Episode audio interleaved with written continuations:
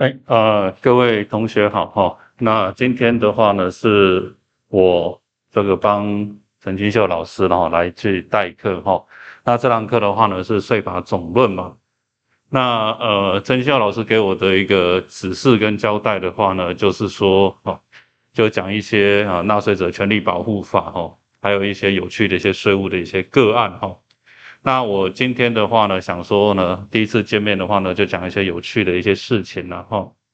那有趣的事情是什么呢？啊，那我就先想哈，这个最近的一些很多新闻案例都可以从税法的角度来去看哦，很多新闻案例都可以从税法的角度去看哦。那我昨天的话呢，在苹果日报上面有一篇这一个算是读者的投书，那这个读者投诉的话，想说跟大家的话来去分享哈。我们如何从税法的观点去哈看待一个好来去看待一个呃案例哈，那会非常有趣。那我相信这是一个非常有趣的一件事情哈。税法的话呢哈，如果不有趣的话呢，我就不会混到现在哈。那我们先看这个案例。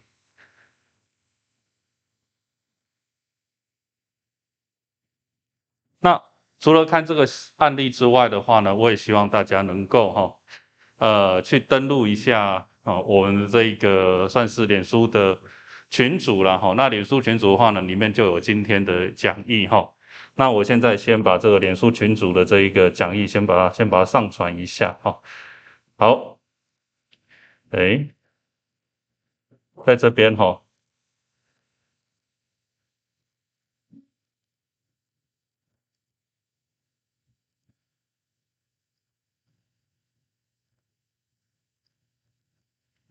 大家可以哈去找一下，有一个网页哈，叫做社团网页，叫做这个税务实力哈，跟这个国际租税论坛哈。然后呢，点进去的话呢，大家就可以看到那呃我的跟大家分享的这个，好，我就来先分享一下，好。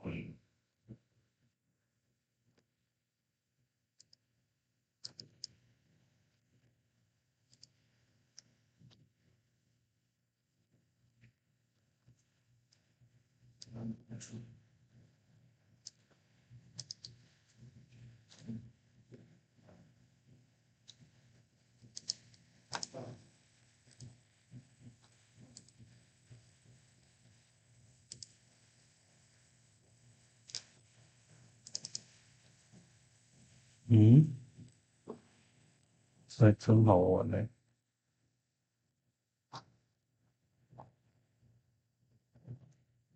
一二二三，二零二一三。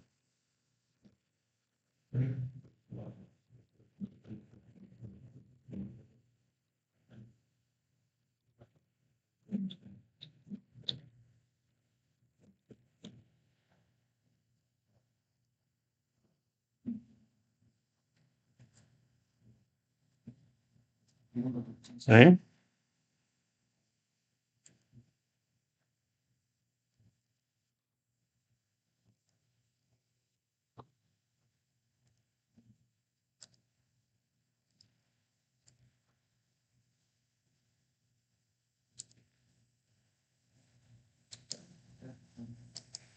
嗯，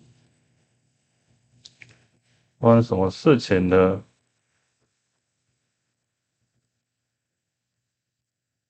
都没办法上传，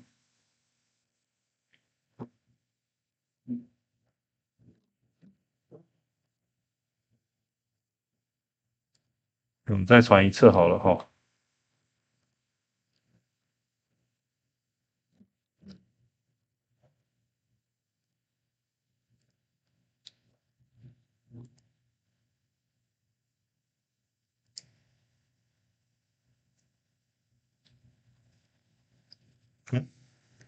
那我就是上传到这边哈，各位就可以下载了哈。那就是说呢哈，今天主要的上课的内容会是在这边哈。那我会分成三个段落，哦，上课的部分我会分成三个段落。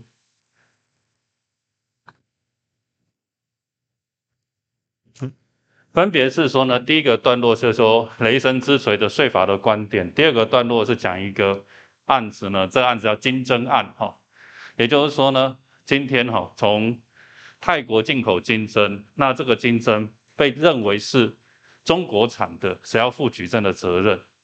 那第三个案子的话呢，演艺人员的收入到底是薪资所得还是新业务？然后呢，呃，这个是我找那个。林姓女艺人那个林，呃，什么柔的哈？那他这个案子来跟大家去分享哈。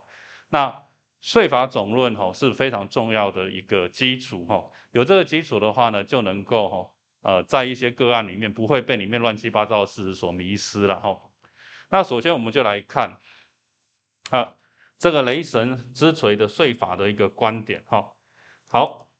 那大家都已经加入，因为那个加入的话，哈，你只要回答，呃，的这个加入，大家有加入吗？加入有他有没有问你问题？没有哈，奇怪了哈，我有设一个问题，叫做答案是屠宰税条例了哈。OK，好，那我们的话呢，就先从这个新闻来去看起哈。那这个新闻的话呢，哈，大家可以点在里面的连接哈。那这个连这个部分是这个是我在好昨天的时候好放到苹果新闻的一个读者的投书哈。那这个读者投书的话呢，大家可以我就先简单带过一下哈。首先的话呢，他是我是从王力宏夫妇的分产的新闻开始去讲了哈。然后呢，呃，最主要的话呢，现在是提到是说，好像看似呢，王力宏呢已经投降了，说你要吴江。在那栋豪宅，我就给你嘛。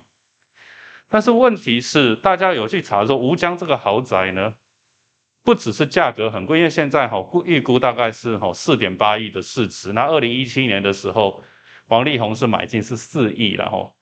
那四点八亿市值的房产赠予给这个太太的话呢，那当然一定有税负的问题哦。那到底是免税还是应税？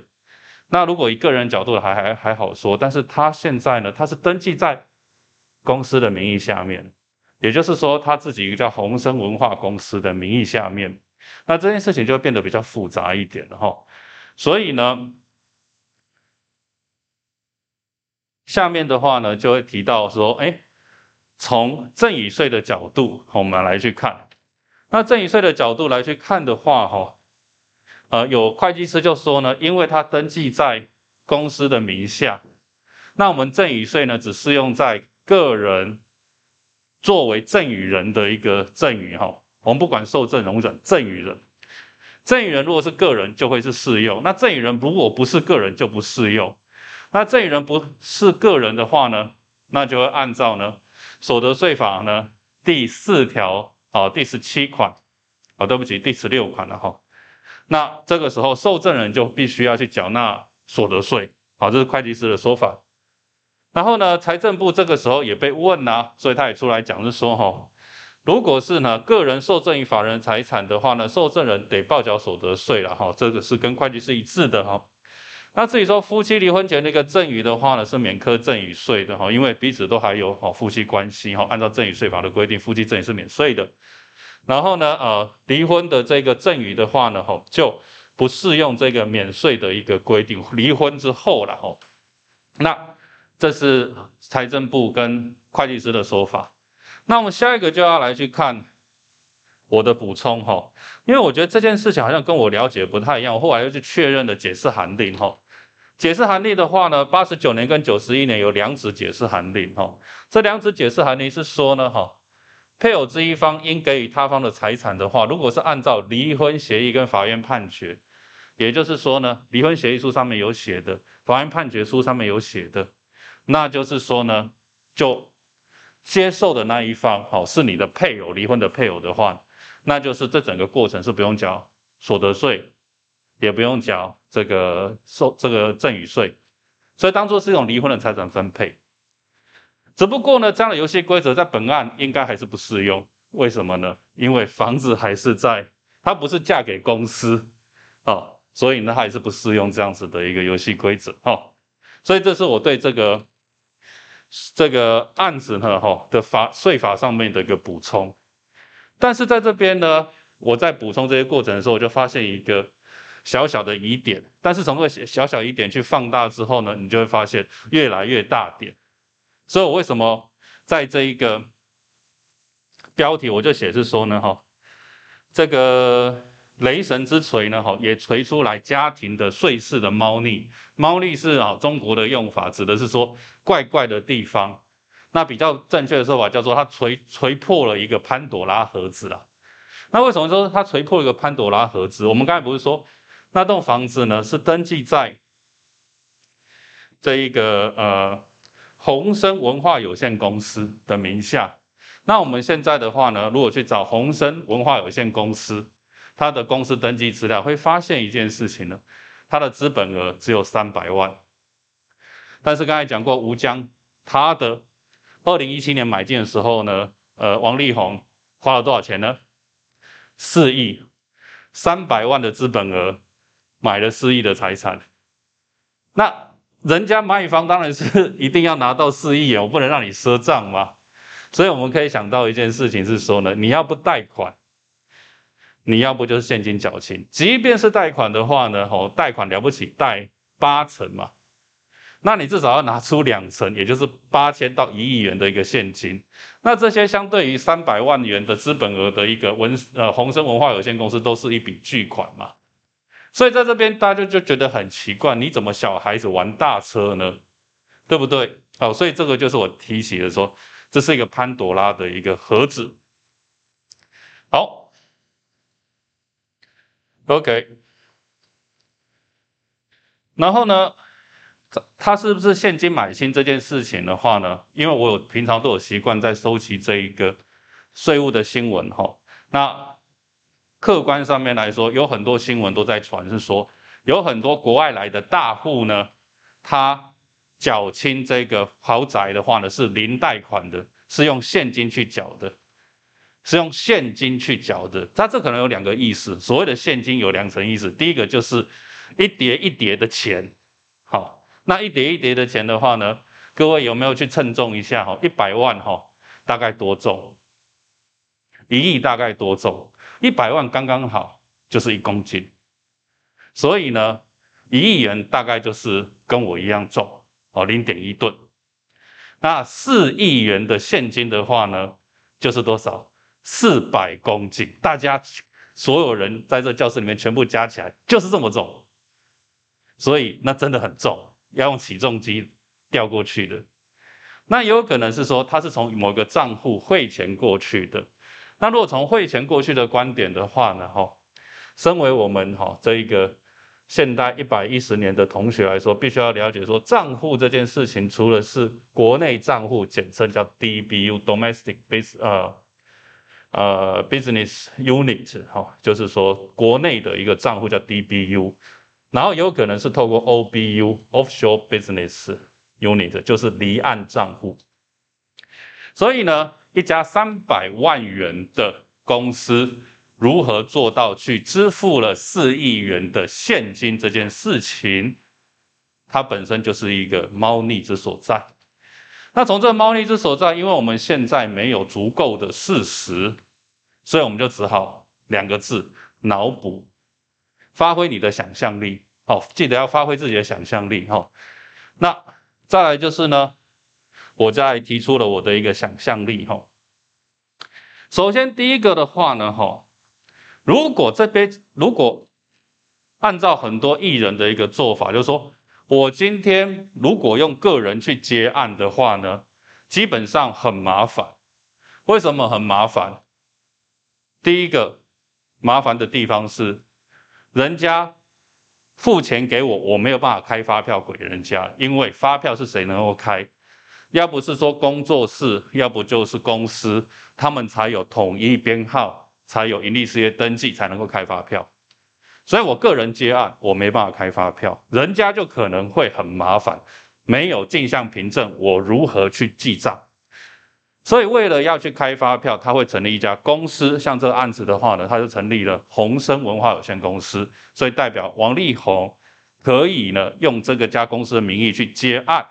好，接案当然是说有商言呐，或者是他有一些版税啦，哈，或者是说好一些这个代言的收入，哈，他可以用这个单位来去做来来去接案。那从客户的观点来说，他需要一家这家公司，但是从他自己的观点，他也需要这家公司，因为呢，如果他自己把这笔钱呢，哈，这个收入灌在自己身上的话呢，他姑且不讲所谓的薪资所得有没有成本费用的扣除的问题。或者他执行业务的所得的困问题，这笔收入在个人的话呢，跟在盈利在在公司有多大的差别？个人是最高税率是到多少？四十，盈利事业呢？现在，几多少？盈利事业这盈利事业的公司所得税税率最高是多少？还是它是单一税率？它就二十而已啊，对不对？所以呢，我把这笔钱先由公司去收到，然后呢，他就缴二十趴，到我身上缴四十趴，那我就等同呢少缴了二十趴嘛，对不对？那这有什么好处呢？这笔钱算是你的吗？可以算是，也可以不算是，法律上不算是，实质上算是。为什么呢？因为这家公司宏生文化有限公司的话是王力宏百分之百持有，然后呢？我赚的钱全部放在这间公司里面，我只领固定薪资，我只我只领最低薪资，所以我就不用缴税。然后这家公司的话呢，就可以去买豪宅，买了豪宅可不可以去折旧？就是另外一回事情了哈。那税法总则哈，我们就讲到这边哈。但是如果是要讲租税进一步的规划的话，我们就讲讲说，买了豪宅可不可以去折旧？折旧可以提列多少？要不要证明跟？业务之关联性，好，这是所谓税法各论，乃至于这个税务规划的课，好去讲。我们今天要讲到这边，所以呢，他可以去呢，哈，把这些收入灌到法人的账上，然后呢，如果真的是他这样做的话呢，下一步哈，我们就要去问，先不要讲说这样的规划到底是避税还是逃税还是节税，我们单纯就叫按照按照这样规划的算来说，哈。他用公司去接了他在世界各地的案，这些收入让他有钱去买豪宅，让这个公司有钱去买豪宅。好，那我们就要去对一件事情，四亿就代表他们公司应该要赚了四亿元以上吧，对不对？如果没赚四亿元以上，你怎么有现金呢？对不对？所以我们就看他历年申报的盈利事业所得税到底有没有赚到那么多钱。以如果没有的话，是不是代表是说，他所申报的所得跟他所账上的现金显然不匹配？那就是什么样的一个结果呢？逃漏税没错嘛，低报收入，大家了解了吧？这种这种这个情况很有可能是说呢，中国的部分他没有去申报收入，所以他把中国的部分呢转到了一个境外账户去。当他需要买房子的时候，这个境外账户呢转到这一个呃宏生有宏宏宏生公司的境内账户，然后用这笔钱来去买房子，所以从境外账户那笔钱就是他漏报的收入。所以大家了解的意思了吧？好，我再重复一次，这边一个很重要的一个观点：王力宏是成立公司来去代替他，好去结案。然后王力宏的话，号称每年的话有好几亿元，甚至他身价是三十亿，就代表是说呢，他真的赚很多钱。那真的赚很多钱，所以他能够买豪宅。但是当他的呃，就是做他的人头出去接案的公司，是不是真的报了那么多税？那我们一翻两瞪眼，一对一下就知道了。对一下金流，金流这么高，收入申报这么高这么低，中间的差额就是要逃漏税的金额。好，比逃漏税更恐怖的事情，大家知道有一个条文叫做商业会计法吗？商业会计法第七十一条规定什么？不知道吗？所以实务上面，这就是各位要花时间去学习的哈。商业会计法第七十一条有规定，如果你做假账，有有五年以下有期徒刑的。所以呢，请记得，公司逃漏税同时会产生刑法上面的所谓的想象竞合。也就是说呢，今天公司做假账逃漏税，包含的手法就是低报收入嘛，或是漏报收入嘛，或者是高报费用嘛。高报费用就是拿假发票嘛。这样的行为的话呢，它的结果来，它的手段跟结果的话，就是所谓诈术逃漏税罪嘛。那这边大家请记得哈，《税捐稽征法》第四十一条，诈术逃漏税罪，在今年的十月三十号做了很大幅度的修正，有加重刑责的。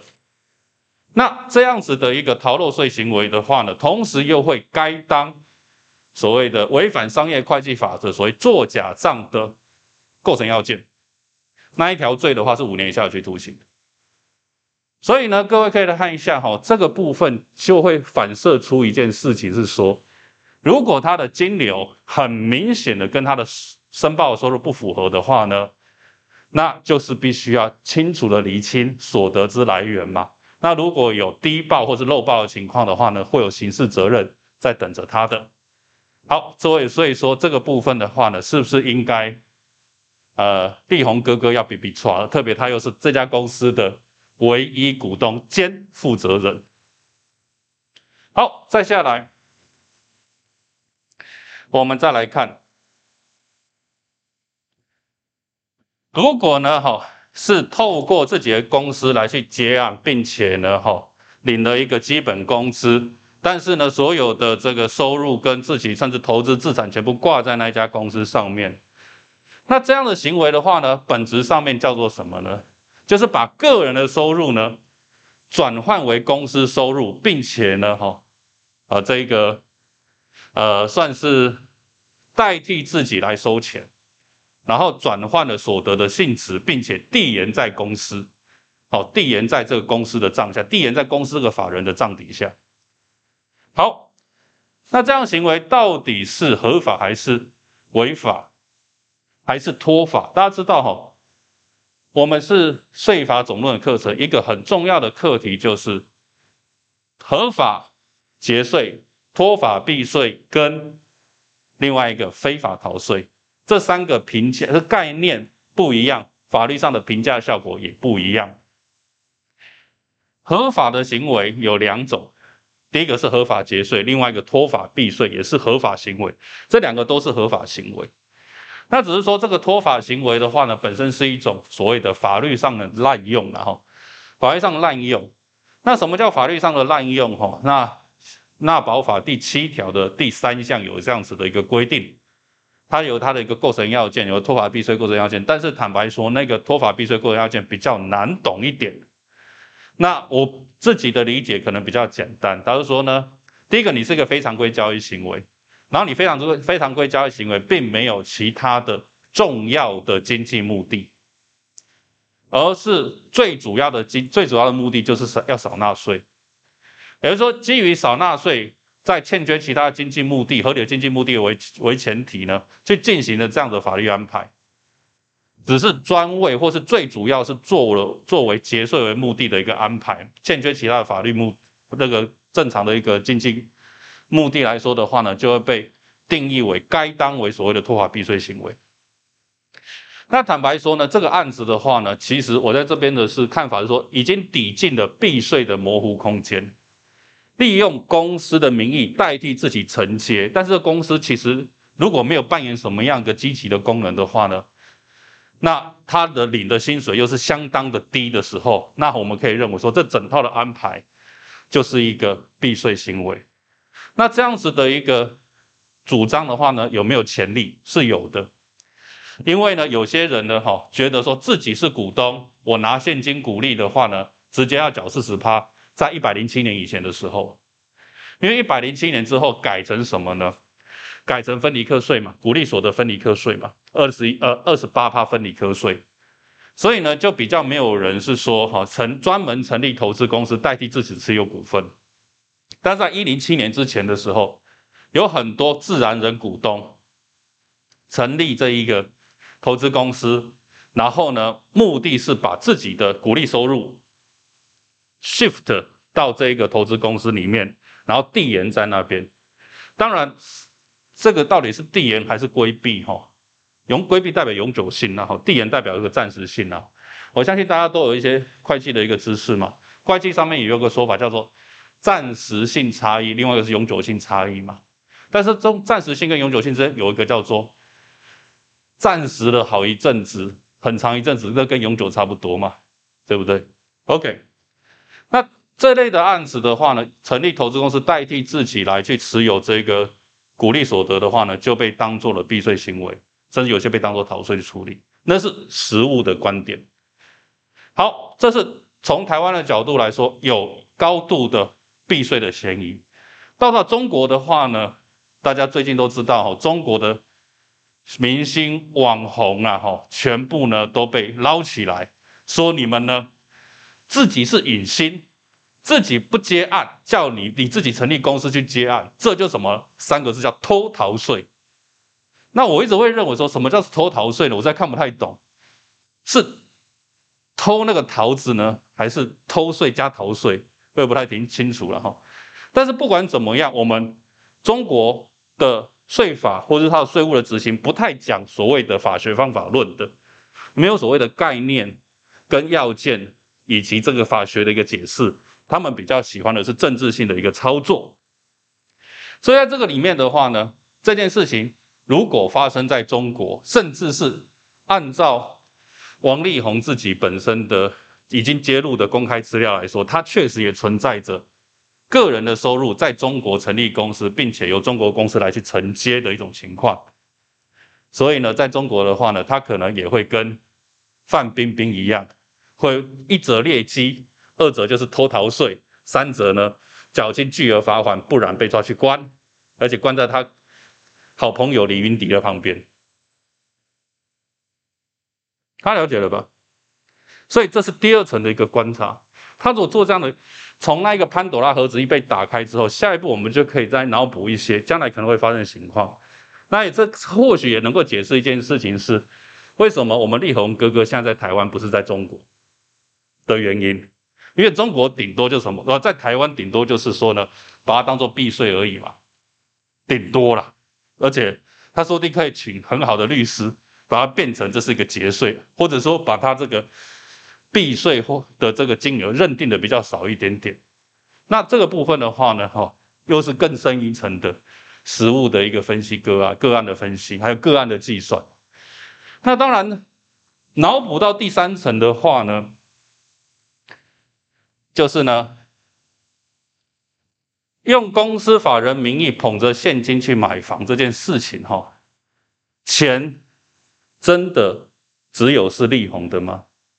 还是说呢，这四亿元里面呢，帮人家贷了几亿元的钱。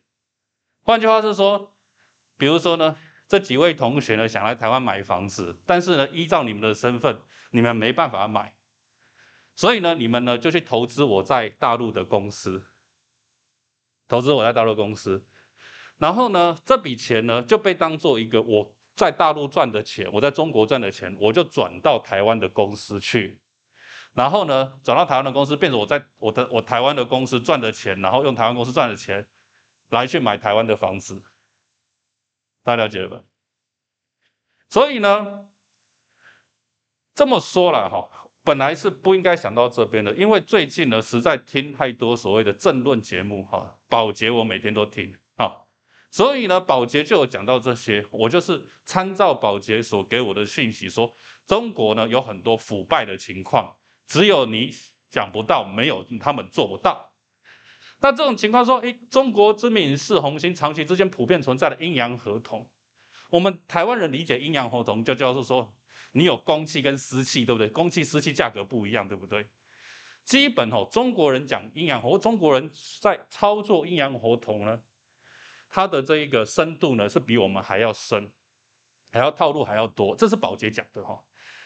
保洁的分析的话呢是这样子，他说哈，基本上面来说，我们谈好呢，我这个案子呢，你的报酬呢，大概是一千万人民币，但是合约写一亿，那剩下九千万去哪里呢？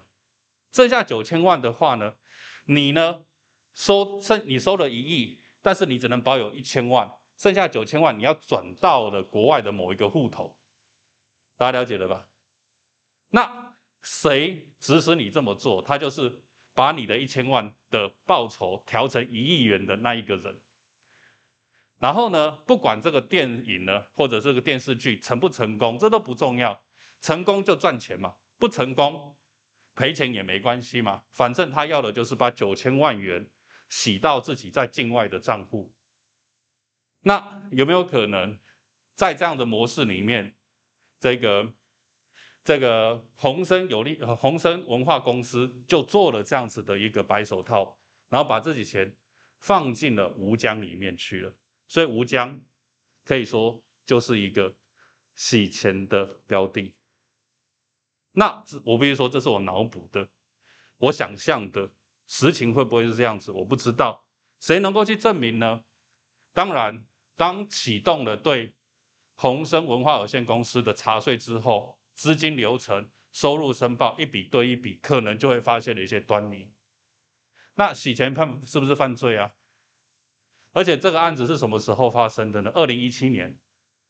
我要确定说，二零一七年七月一号之前还是事后？因为二零一七年七月一号之后就适用了新的洗钱防治法，前后差很多。